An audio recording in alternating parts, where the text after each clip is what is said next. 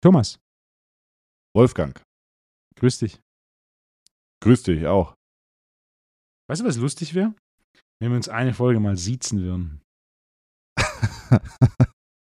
okay, lass mal probieren. Lass mal, lass mal probieren. Ähm, Herr Unseld, ähm, wie geht's Ihnen? Herr, Herr Armbrecht, ich wollte gerade Armbrust sagen, keine Ahnung. Ja. Ähm, Ich wollte, ich wollte äh, Unseld sagen. Unsold. Nee, Unsold wollte ich sagen. Unsold. jetzt muss ich Jetzt weiß ich nicht mehr, wie du heißt. Äh, äh, äh, Jetzt habe ich den. Das ist. Okay, ganz kurz. Wir hatten früher einen Anatomielehrer und der hat, der hat immer. Boah, warte, jetzt muss ich nachdenken. Tibula und Fibia gesagt. Und das war in einer Zeit, in der du das gerade gelernt hast und dir natürlich absolut noch nicht sicher warst mit den Begrifflichkeiten. Und dann hast du immer Tibula und Fibia gehört. Und der hat immer gesagt so, ja, ah, ich weiß, das sage ich immer falsch, aber der hat das immer falsch gesagt, Wolfgang. Und das hat bei mir zu eineinhalb Jahren völliger Verwirrung gesorgt, dass ich nie wusste, heißt es Tibia oder Tibula oder heißt es Fibia oder Fibula. Ich, äh, ich bin jetzt verwirrt. So, jetzt muss ich googeln nochmal. Wolfgang Unsold. Un Unselt. So, jetzt aber. Ich wollte Unsold, hatte ich kurz überlegt, ob das tatsächlich stimmt. Wahnsinn, ey. Ähm, ich habe mich, glaube ich, schon wieder geduzt. Herr, Herr Unsold, ähm, wie geht's Ihnen? Was, was ist das Thema der aktuellen Folge? Das Thema der aktuellen Folge ist äh, Training und Therapie für Handball. Ja, was eine interessante Oh ja. Sportart ist, mit der ich auch schon äh, häufiger gearbeitet habe. Ja. Und auch eine, Ja, das eine glaub der. Top 5 Sportarten Deutschlands. Ja, ist interessant, was. Eine der äh, Top 5 Sportarten denke ich, Deutschlands, die äh, betrieben werden, oder was? Ja, ja denke ich, oder?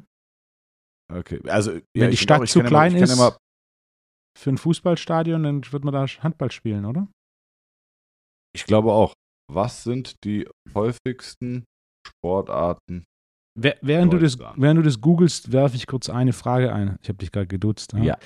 Ähm, während, während Sie das googeln, werfe ich eine Frage ein. Gelegentlich Unseld, bitte. Stößt man da bei YouTube über so Ka Kanäle, die einen sehr faszinieren. Bist du Hm. bei, sind Sie bei YouTube schon mal über den Lockpicking Lawyer gestoßen? Nee, ist aber ein Themengebiet, das ich, also ein Skill, den ich sehr gerne könnte, obwohl ich nicht genau wüsste, wofür ich es gerne anwenden muss. Aber ich würde es total gerne können. Dann ist es Zeit, sich mal den äh, Lockpicking Lawyer anzuschauen. Okay. Es ist lange her, dass mich jemand bei YouTube so fasziniert hat. Und erklärt er auch wirklich so Step by Step, wie das geht? Er, er, Also es geht darum, Schlösser zu knacken. exakt. Er Über 4 Millionen Subscriber, also dass du, dass du mal so eine Richtung hast, über eine Milliarde Views. Dass du so eine, so eine Richtung hast. Und verschiedene Schlösser erklärt er, wie man, äh, wie man die öffnet und halt teilweise so in, in zwei Sekunden. Und teilweise wird dann auch so gechallenged, dann bauen Leute Schlösser, die quasi nicht zu öffnen sind. Und er öffnet es halt in weniger als einer Minute. Erklärt dann auch die Mechanik, erklärt dann auch die Mechanik, erklärt, warum das nicht funktioniert und erklärt, wie man, äh, wie man das Schloss öffnet. Ja, Wahnsinn. Ah, Okay, werde ich mir auf jeden Fall anschauen. Also, ähm, ich habe noch eine andere YouTube-Empfehlung, die ich mir aber noch nicht angeschaut habe, ist Cars with Luke. Ähm, habe ich häufiger geschrieben bekommen, habe ich mir nicht angeguckt. Lockpicking Lawyer, oder was? Ja, der Lockpicking Lawyer. Was ja interessant Aber ist, warum als, Lawyer? Warum Lawyer? er ist Anwalt. Was Also von, von? Beruf ist er Anwalt. Ah, ja, okay. Okay. Und soweit ich das verstehe, also gibt kein Video über seine Geschichte, zumindest habe ich das nicht gesehen, aber soweit ich das verstehe, hat er sich quasi zum Spaß ähm, sich, oder sich mit dem Thema auseinandergesetzt, dann zum Spaß eine, einen YouTube-Account aufgemacht, der dann entsprechend äh, gewachsen ist. Und ja, also auch teilweise also so, so Basisvideos äh, von simplen Schlössern, die wir alle schon mal gesehen haben und er dann basierend auf simpler Mechanik erklärt, du musst das, das und das machen und knackt das Ding halt einfach in zwei Sekunden. Ja, also ich habe ich hab so einen alten Dietrich, beziehungsweise meine Schwester hat den von meinem Opa, mit dem du diese ganz klassischen alten Türschlösser öffnen kannst, wo du so einen fetten Stahlschlüssel hast. Weißt du, wie ich meine? Yep. Also diese Altbau-Zimmertüren, ja. Yep. Nicht die, ja, und ähm, das geht wirklich und damit habe ich auch schon Türen geöffnet, wobei man sagen muss, äh, das ist eigentlich fast wie ein Schlüssel. Also damit kann jeder mit ein bisschen Gefühl und Fuddelei kriegt da so eine Tür auf. Aber es, es befriedigt einen schon, wenn man dann so diese Tür aufhat, ne? Und dann so, ah, oh, geil. Habe ich, hab ich aufgekriegt. Also es macht schon Spaß. Ja, ich, ich schaue es mir an. Lockpicken, Lawyer, alles klar. Nur 4%, ja. nur 4% aller Einbrüche äh, basieren auf einem Ding. Äh, ja, klar. In, meinem, in meiner alten WG in Darmstadt, da konnte ich mit meiner, äh, mit meiner ADAC-Karte konnte ich die Tür, die Eingangstür öffnen. Und das konnte ich so schnell, dass es schneller war, als meinen Schlüssel zu benutzen. Weswegen ich regelmäßig nur noch mit dieser Karte ein- und ausgegangen bin, weil abgeschlossen hast du da eh nicht, weißt du, Studenten-WG. Ja. Äh, da geht ständig jemand ein und aus, kein Mensch schließt diese Tür ab. Äh, und es gibt auch nichts zu holen. Was hätten sie klauen sollen bei mir? Ähm, deswegen bin ich einfach immer mit meiner ADAC-Karte in diese Wohnung rein.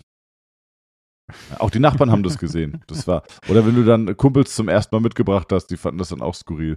Ähm, ja, aber das war, das war schon ganz gut. Okay, werde ich mir anschauen. Habe ich auf jeden Fall Interesse dran. Muss ich nur ein bisschen ja. Zeit finden. Ja.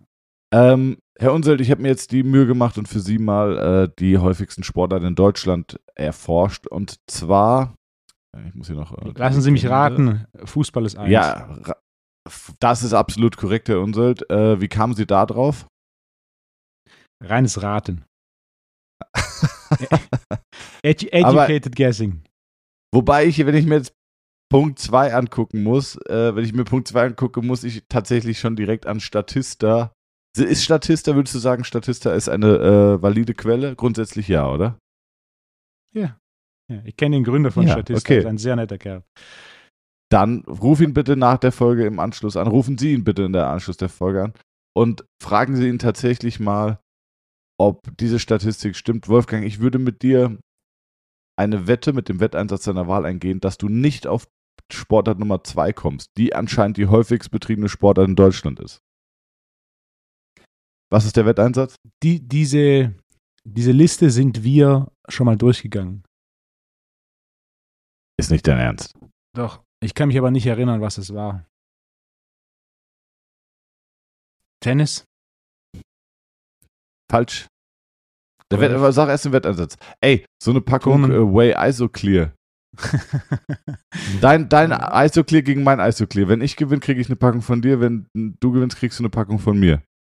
Na, da will ich, da will ich schon einen anderen Einsatz. Da will ich schon einen anderen Einsatz. Da, krieg, da kriegst du eine Behandlung.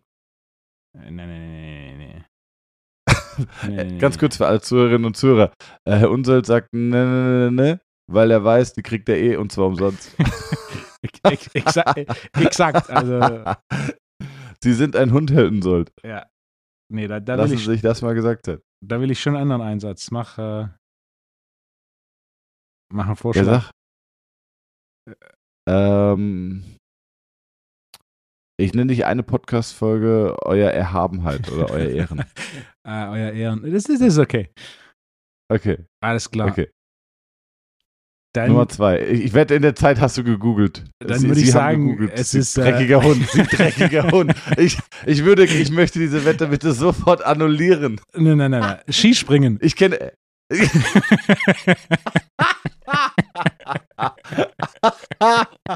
ah, ah, Herr Unseld, ich, ich, ich, langsam kenne ich sie gut genug. Aber nicht schlecht, ich habe ich hab keine Tastatur gehört. Ja. Ich habe keine Tastatur gehört. Das ist richtig, es ist Skispringen, Herr. Auch, auch hier wieder die Frage, wie sind Sie darauf gekommen? Google. Okay, ja. also Skispringen, da glaube ich schon nicht, dass diese Statistik ja. repräsentativ ist. Aber, und das ist der Punkt, danach kommt Leichtathletik und dann kommt Handball und ähm, damit sind wir eigentlich beim Thema Handball ist auf jeden Fall ein Volkssport in Deutschland. Und ähm, jetzt schaffen wir, jetzt schaffen wir äh, vielleicht doch dann nochmal die Brücke zum Fachlichen. In der anderen Folge hatten wir über Triathleten geredet und ich würde behaupten, dass Triathleten mehr Zeit bei mir verbringen als bei dir oder dass ja. vielleicht der Fokus bei mir, ähm, dass, dass der Fokus, wenn man sich entscheiden müsste, mehr auf der Therapie liegt als auf dem Krafttraining.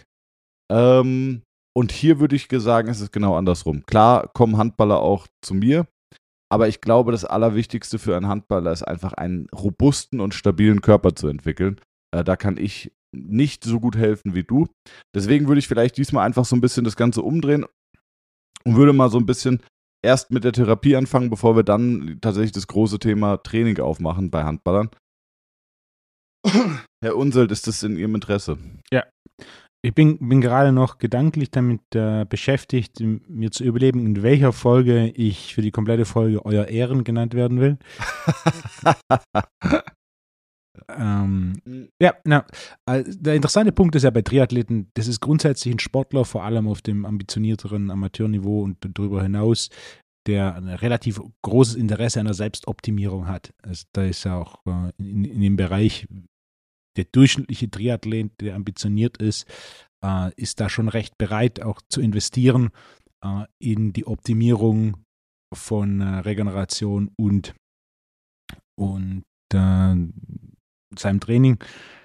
Während Handball natürlich der viertmeistgespielte Sport Deutschlands, basierend auf äh, der Statista, Statistik und natürlich auch ein Sport. Die Verteilung, Handball ist kein großer Hobbysport. Also, kenne keine Verteilung, aber ich würde ja, sagen. Ja, das stimmt. Das stimmt. Handball ist so, das spielst du in einer Jugend Punkt, ja. und dann danach, dann spielst du es auf Leistungsniveau, aber so diese Hobbyligen und Hobbyturniere, die es im Fußball gibt oder Kreisliga ist ja am Ende vom Tag auch, äh, auch noch, äh, ja, will niemand zu nahe treten, aber ist ja auch mehr, mehr oder weniger ein Hobby. Da geht man ein, zweimal die Woche zum Training, wenn überhaupt, und am Wochenende. Ja, aber spielen, da trittst so. du keinem auf die Füße. Ich glaube, das, das sieht auch jeder so. Ist beim. Basketball auch so. Wenn du Basketball-Kreisliga spielst, ist das echt ein Hobby. Ähm, das, da hast du keine, natürlich willst du gewinnen, aber du hast jetzt keine großen sportlichen Ambitionen. Das, da glaube ich, tritt man keinem auf die Füße. Und beim Handball ist es schon mehr so ein, das ist näher am amerikanischen Modell, wo du, wenn du quasi die Jugend verlassen hast und dann wirklich nicht in Richtung Leistungsniveau geht, dann ist es mehr oder weniger vorbei. Ähm, und entsprechend hast du natürlich auch gerade in, in der Jugend, also die haben natürlich nicht weniger Verletzungen, sehen aber sicherlich weniger den Physiotherapeuten, beziehungsweise ähm, investieren da auch einen Physiotherapeuten außerhalb dessen, was da die gesetzliche Krankenkasse in Verletzungsfällen vorsieht, zu, zu konsultieren. Entsprechend macht es schon Sinn, wenn Sie sagen, dass ähm, deutlich weniger Handballspieler kommen. Handballspieler Krafttraining. Ich überlege gerade, also Hobby, Hobbyniveau habe ich tatsächlich noch niemand gearbeitet, sondern ich habe entweder mit Leistungsniveau gearbeitet äh, bei den Herren, Bundesliga oder tatsächlich Jugend. Zwischendrin kann ich mich ah, jetzt spontan ja. nicht erinnern, dass ich jemals was hatte. Es war also ich hatte von ich hatte von Henning Fritz, Welttorhüter, Handball-Weltmeister und allem möglichen, aber auch bis zur Jugend, äh, Hobby. Äh, ich spiele, weiß ich nicht, ich bin 16 Jahre und spiele irgendwie in der Bezirksliga, auch schon eigentlich alles gehabt. Aber mhm. es ist, was die körperliche Belastung und Entwicklung angeht, natürlich was wirklich komplett anderes. Also Handballer sind für mich so Typen, ähm, bei einem Fußballer, da fragst du dich, wenn die Karriere zu Ende geht, ähm, wie kommt der da raus? Heutzutage würde ich sagen, in der Regel kommen die meisten äh, sehr gut raus. Ne? Auch nach einem Kreuzbandriss oder so ähm, kannst du deine Karriere beenden und kannst einen äh, etwas geschundenen, aber voll funktionsfähigen Körper dein eigen nennen. Beim Handball äh, geht das nicht. Also das ist einfach ein so brutaler äh, Kontaktsport, dass du auf jeden Fall irgendwelche Blessuren und äh, Probleme mitnimmst. Also kann ich mir nicht vorstellen, dass das anders geht. Ähm, lass uns vielleicht kurz bei der Reihenfolge bleiben, die ich vorgeschlagen hatte weil ich mit Kritik nicht umgehen kann, Wolfgang, und äh, jetzt auch keine, äh, ja, nicht akzeptiere, dass wir es anders machen. Also, welche, mit welchen Problemen kommen die Leute? Ich habe ich kurz einmal reingrätschen. Ah, ich, äh, ich ziehe es vor, wenn sie mich siezen.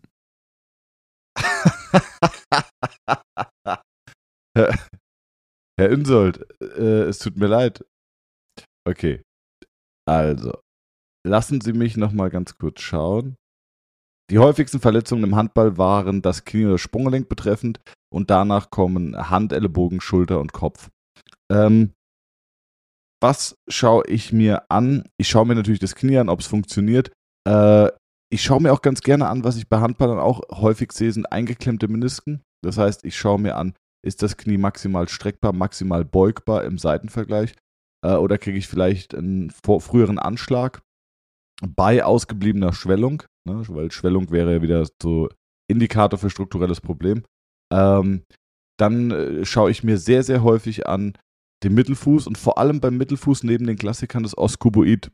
Das Oskuboid, ähm, das dient so ein bisschen oder das leitet auch so ein bisschen äh, den Peroneus entlang Richtung äh, seinem Ansatz.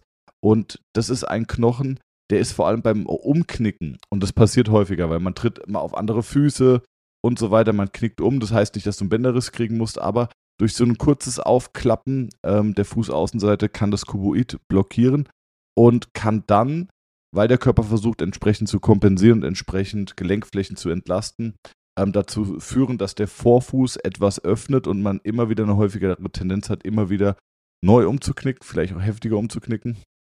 Ähm, sorgt auch dafür, dass die Tibia etwas mehr in Innenrotation kommt, wenn das Kuboid leicht blockiert ist. Ähm, machen wir alles in Advanced-Seminaren. Und ähm, dann schaue ich mir auf jeden Fall den Fuß an, ich schaue mir das Knie an. Alle Klassiker schaue ich mir natürlich auch an. Und dann schaue ich mir im Vergleich zum Triathlon deutlich mehr die Schulter an. Also ich achte darauf, ähm, häufigste Struktur äh, an der Schulter ist für mich die Bizepssehne. Die hat sehr häufig Probleme. Warum? Aufgrund von Ellenbogenproblematiken oder aufgrund von Problemen im CTÜ oder der Halswirbelsäule.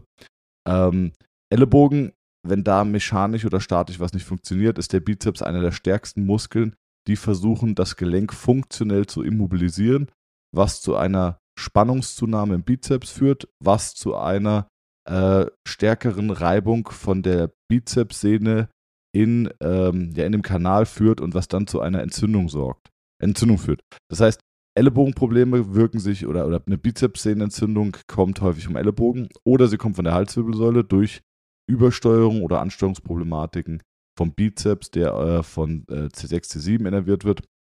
Wenn da ein Problem im CTÜ ist, dann kann das auch zu Bizepsproblemen und Schulterproblemen führen. Häufig auch äh, CTÜ gleiche Problematik Supraspinatus, der auch sehr häufig Probleme macht.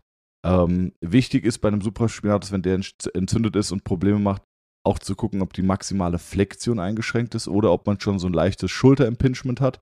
Das sollte man differentialdiagnostisch untersuchen, ist äh, durch verschiedene Rotationen in der Schulter, die man dann mit Flexion testet kann man untersuchen, ist es wirklich ein Impingement oder ist es das nicht? Und dann kann man weiter differenzieren, ist es eher die Bursa oder ist es eher der Supraspinatus, der das Problem macht?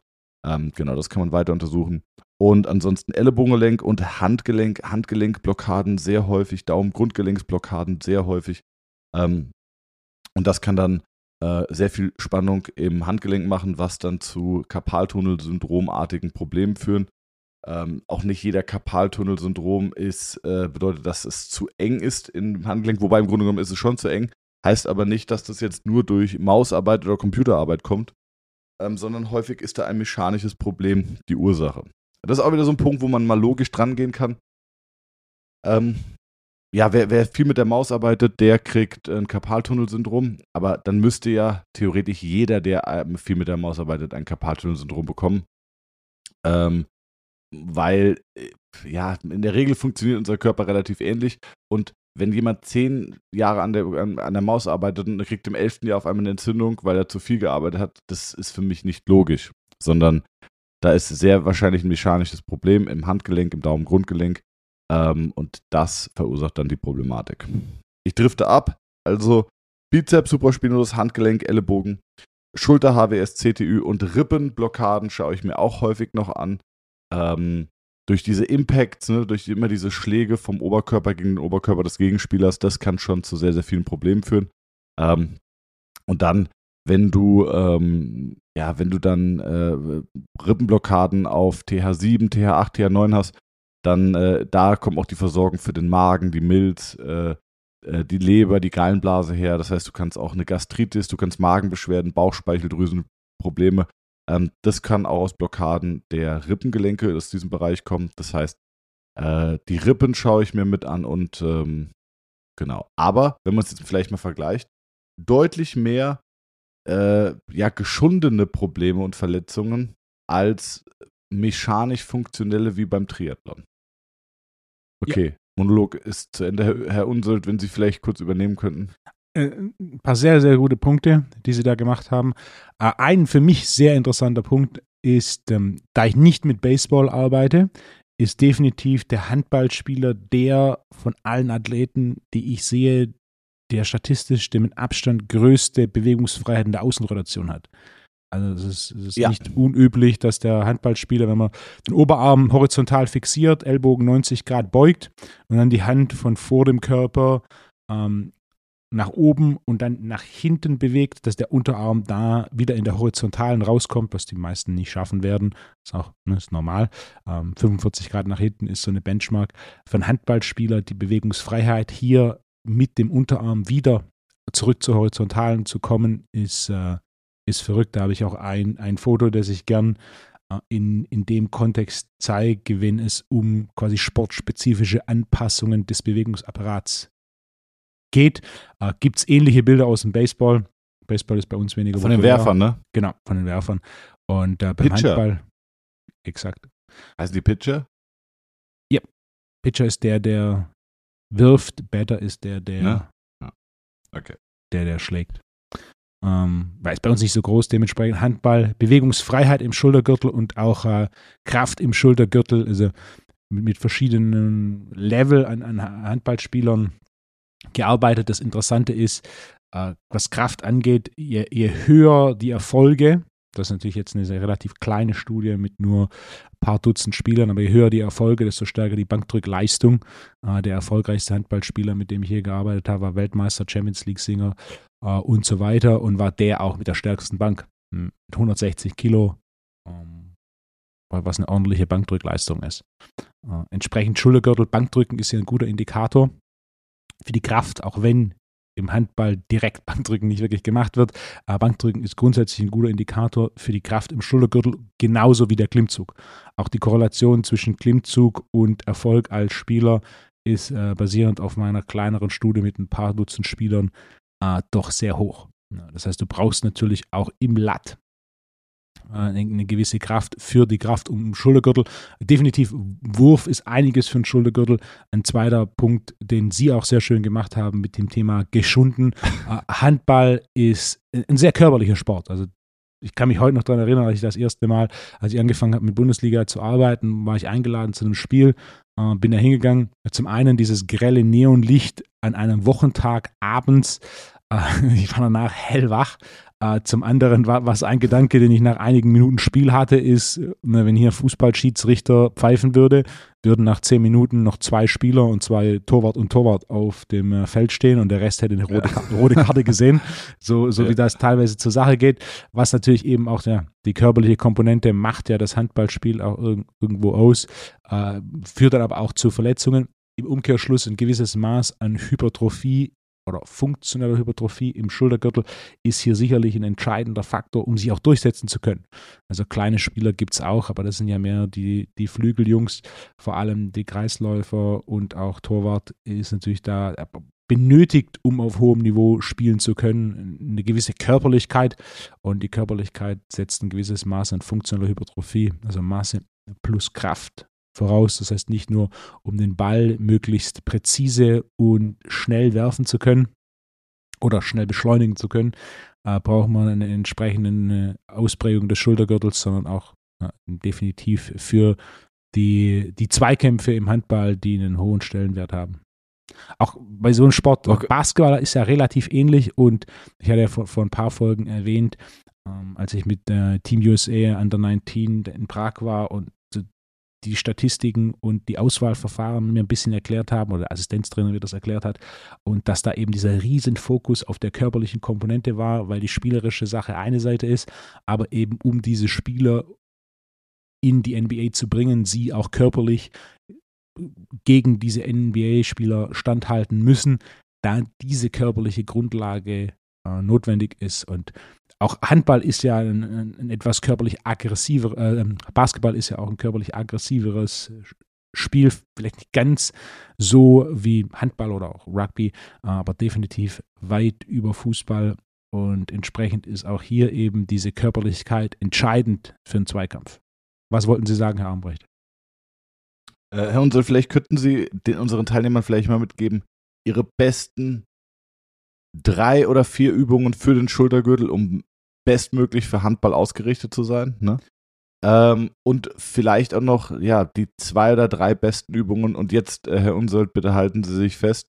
Ähm, außer der Kniebeuge, die für die Stabilität im Knie und in der Hüfte und im Sprunggelenk bestmöglich sind. Und außerhalb von klassischem Kreuzheben. Also ich will, ja. ich möchte, ich möchte Variationen. Ja. Variationen, Variationen, Variationen, Herr Unsold. Im Schultergürtel haben wir zweimal die Klassik und einmal etwas fortgeschrittener. Die Klassik ist Langhandel-Flachbankdrücken mit schulterbreitem Griff. Und What? Das muss man sich doch bei erarbeiten bei Ihnen. Sie Geizhals. Ja, klar. Sie sind ein Bankdrückgeizhals, Herr Unselt. Ja, ja, ja, das ist richtig. Aber das sind zwei gute, das sind zwei gute Indikatoren. Das heißt, das Langhandel-Flachbankdrücken mit Schulterbreit und Griff muss man sich erarbeiten. Man braucht eine gewisse Grundlage an Kraft und äh, muskulärer Balance, um das machen zu dürfen. Aber ich sage trotzdem, das ist die Klassik. Und neben dem Klimmzug mit einem supinierten schulterbreiten Griff wäre es definitiv die zwei von drei, die ich wählen will. Und Nummer drei wäre äh, die Modified Thoughts Press. Das sind Langhantel-Nackendrücken aus der untersten Position der Kniebeuge mit äh, Fersen 15 cm erhöht.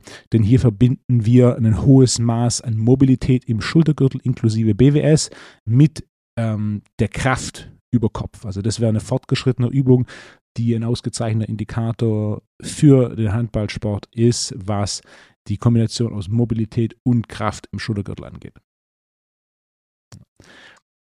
Sehr gut. Für den Unterkörper, wenn wir fortgeschrittene Übungen, was Kniestabilität angeht, nehmen, dann wäre definitiv eine die Floor Glute Ham Race oder auch Nordic Curl. Hier ganz wichtig, ja. die Hüfte immer komplett gestreckt lassen. Es gibt Varianten mit gebeugter Hüfte, ich, ich sehe es nicht. Ich sehe es nicht. Aus meiner Sicht gibt es keinen relevanten Grund, diese mit gebeugter Hüfte durchzuführen. Komplett gestreckte Hüfte, ja, es ist fortgeschritten. Ähm, gibt auf meiner Seite einen, äh, einen Artikel, der erklärt, wie man das lernt. Das lernt man nicht, indem man die Übung macht, sondern das lernt man, indem man Regressionen der Übung macht.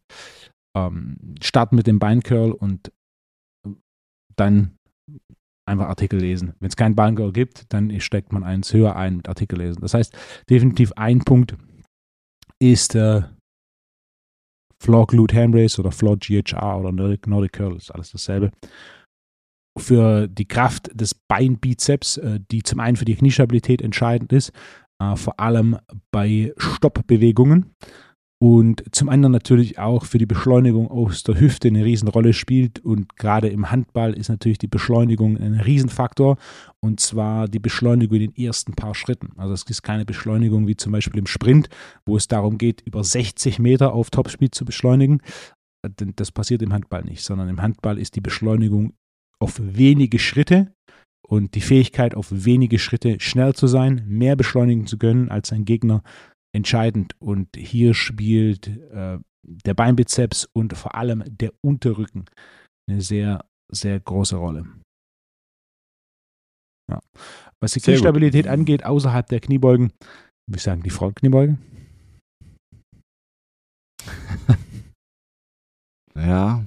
Ist das für Sie eine akzeptable Frontkniebeuge ist schon, äh, aber absolut, eine Frontkniebeuge ist schon echt eine Übung, die ich auch mal wieder einbauen könnte. Ja. Eine fortgeschrittene ich generell Übung. mal wieder irgendeine, irgendeine Beinübung könnte ich überhaupt mal wieder in meinen Trainingsplan einbauen. Hm. Hm. Ich ja. mache, was, was wir häufig machen, ist äh, so Kettlebell-Frontkniebeugen.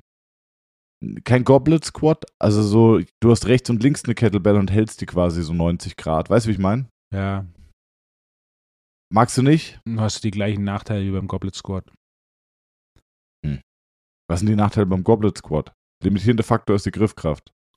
Also das Gewicht, das man verwenden kann, ist definitiv ein limitierender Faktor. Also ist nicht, man ist nicht imstande, beim Goblet Squat äh, relevante Gewichte zu verwenden. Also bei einer Frankenbeuge bisher mal schnell bei 80, 100 Kilo. Äh, ich möchte sie gerne sehen, wie sie mit zwei 50 Kilo Kettlebells äh, pro Hand oder mit einer pro Hand, also zwei insgesamt, ähm, eine Kniebeuge machen. Also das Gewicht, das verwendet werden kann, ist relevant, ja, äh, ja. Ist, ist, limitierend. Punkt Nummer zwei, der Massenschwerpunkt verlagert sich zu weit nach vorne, was bei der Verwendung von relevantem Gewicht grundsätzlich dazu führt, dass man sich weiter vorbeugt, was grundsätzlich das Gegenteil ist von dem, ähm, was, äh, was ich eigentlich abziele, möglichst aufrecht zu bleiben. Und ja, da gibt es die Idee, dass man es quasi als Gegengewicht verwendet. Die Idee funktioniert aber nur, wenn man viel zu geringes Gewicht verwendet. Also sind die, die quasi umfallen, dann verwenden sie ähm, eine Kettlebell und dann fallen sie nicht mehr um, weil sie ein Gegengewicht haben. Ja, ja, funktioniert, wenn es viel zu wenig Gewicht ist. Sobald es relevante Trainingsgewichte sind, funktioniert diese Idee nicht mehr. Ähm, und der dritte Punkt ist, dass die Ellbogen einfach äh, schnell im Weg sind, je nachdem, wie man auch gebaut ist. Und die Ellbogen die optimale Tiefe der Kniebeuge limitieren. Ich sehe schon, es bleibt bei dem normalen, bei der normalen Frontkniebeuge. Langhantel. Langhantel ist eine, die, die, beste Option. Und dann gibt es natürlich auch einige Specialty Bars, die der Frontkniebeuge ähneln, äh, wie zum Beispiel die Safety Squat Bar. Ja. Hier hat man auch eine etwas aufrechtere Position im Torso und damit etwas mehr ähm, Flexion im Knie. Okay. Vielleicht ganz kurz noch ein Punkt. Ähm, Wer Einlagen hat bei Handballern, grundsätzlich in Ordnung. Lasst die Einlagen aber nicht machen, wenn ihr irgendwelche Probleme habt, äh, Knieprobleme oder sonst was. Außer, muss ich sagen, bei Achillessehnenentzündung, da kann es tatsächlich noch einen Sinn ergeben, dass man auch bei dem aktiven oder bei aktivierter Problematik eine Einlage macht, hm, weil man so ein bisschen Entlastung schaffen kann für die Zeit. Sollte dann aber auch wieder versuchen, aus der Einlage rauszukommen, wenn das Problem weg ist. Ähm, ansonsten lasst euch Einlagen machen, wenn alles funktioniert und ihr keine Probleme habt. Das vielleicht nochmal als kleinen Tipp am Rande. Ansonsten würde ich sagen, haben wir unsere äh, Handballfolge abgearbeitet, Wolfgang. Ähm, Herr Armbrecht, hat mir ja. sehr viel Spaß gemacht. Ich mag das, ich, ich mag das, ich mag das Konzept. Ähm, auch wenn ich mich menschlich mit Ihnen schwer tue, äh, bin ich doch von Ihrer fachlichen Kompetenz überzeugt. Und äh, deswegen würde ich sagen, äh, ja, menschlich schwierig, aber pünktlich, äh, würde ich sagen, bis nächste Woche. Ihnen auch eine gute Woche. An alle Hörer. Ciao. Gute Woche.